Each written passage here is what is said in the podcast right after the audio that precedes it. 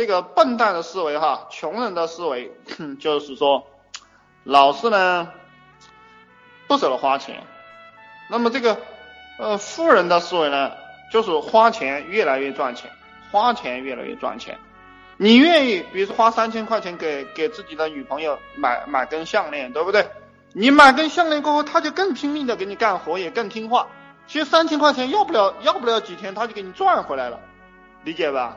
所以说，这个比较笨的人他不理解为什么这个富人会花三千块钱，对吧？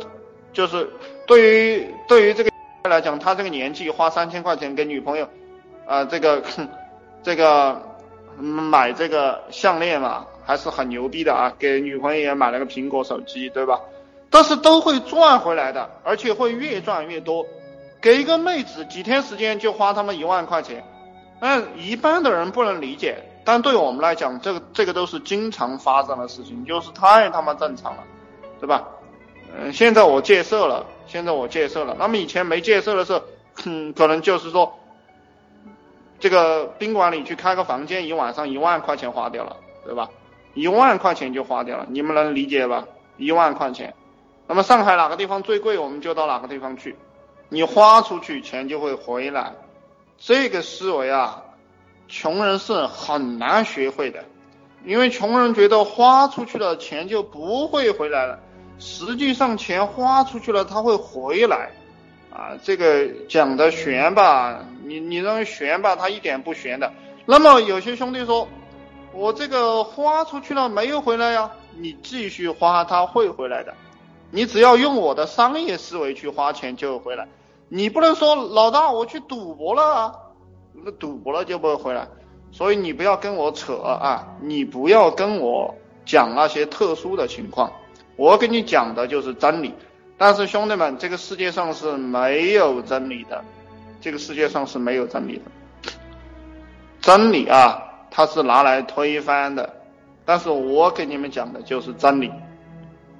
这几句话，你们，我只你看我跟你们讲课，我只能问你听懂没听懂，因为真正的玄机是没有办法讲的，你只有去猜啊，你只有去猜，所以我又要问了，我开始那几句话，你听懂的你打个八，就是关于真理不真理的，所以所以一般情况下，我现在就只跟这个有钱人、富人、有企业的人交流。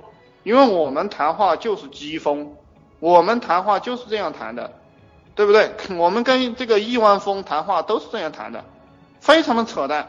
我们后面有一大堆东西，就是一般人是听不懂的。你没有学问，没有知识，你没有经验，你是听不懂的。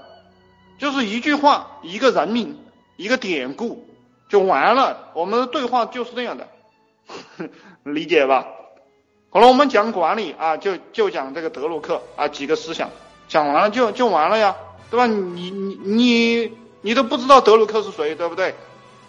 我们讲科学管理啊，创始人是谁？有知道的打个七，有知道的打个七，对吧？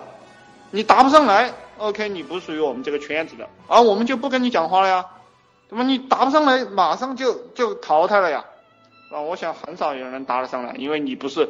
因为你没有这这这方面的涉猎，你就你就答不上来。你有这方面的涉猎就很简单。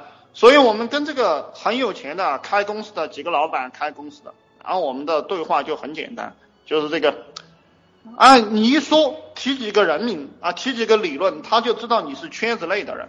所以这个笨蛋哈，他以为别人在吹牛，实际上他根本就不知道是怎么回事。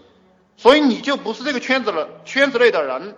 所以为什么我一直最近一直在讲，你这个收入不到一定的阶段啊，你这个事业不到一定的阶段，请你不要说话。